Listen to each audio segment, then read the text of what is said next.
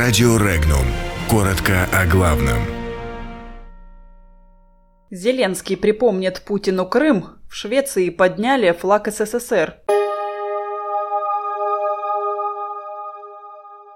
Дания может пересмотреть позицию по Северному потоку-2.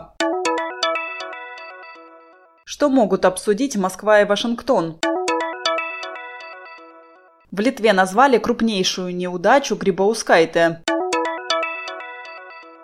Зеленский напомнит Путину о Крыме. В Швеции поднят флаг СССР.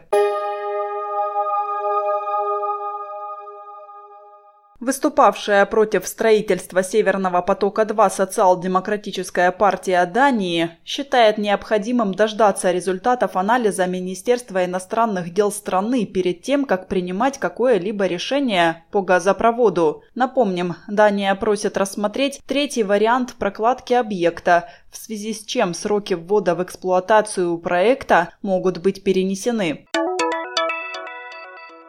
Сотрудничество России и США по ситуации в Афганистане, Сирии и на Корейском полуострове могут стать отправными точками для выправления двусторонних отношений, заявил посол России в США Анатолий Антонов. По его словам, он поддерживает деловые прагматичные отношения со специальными представителями США по Афганистану, Сирии и КНДР.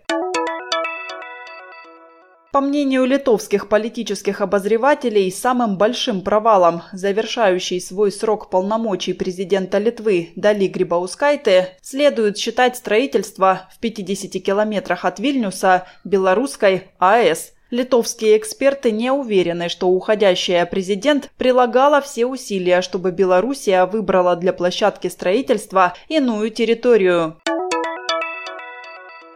Президент Украины Владимир Зеленский заявил, что при встрече с президентом России Владимиром Путиным первым делом напомнит, что Крым является частью Украины. Украинский лидер надеется, что полуостров удастся вернуть. Зеленский отметил, что сделает все для того, чтобы Украина могла присоединиться к общему экономическому, правовому, таможенному и цифровому пространству ЕС.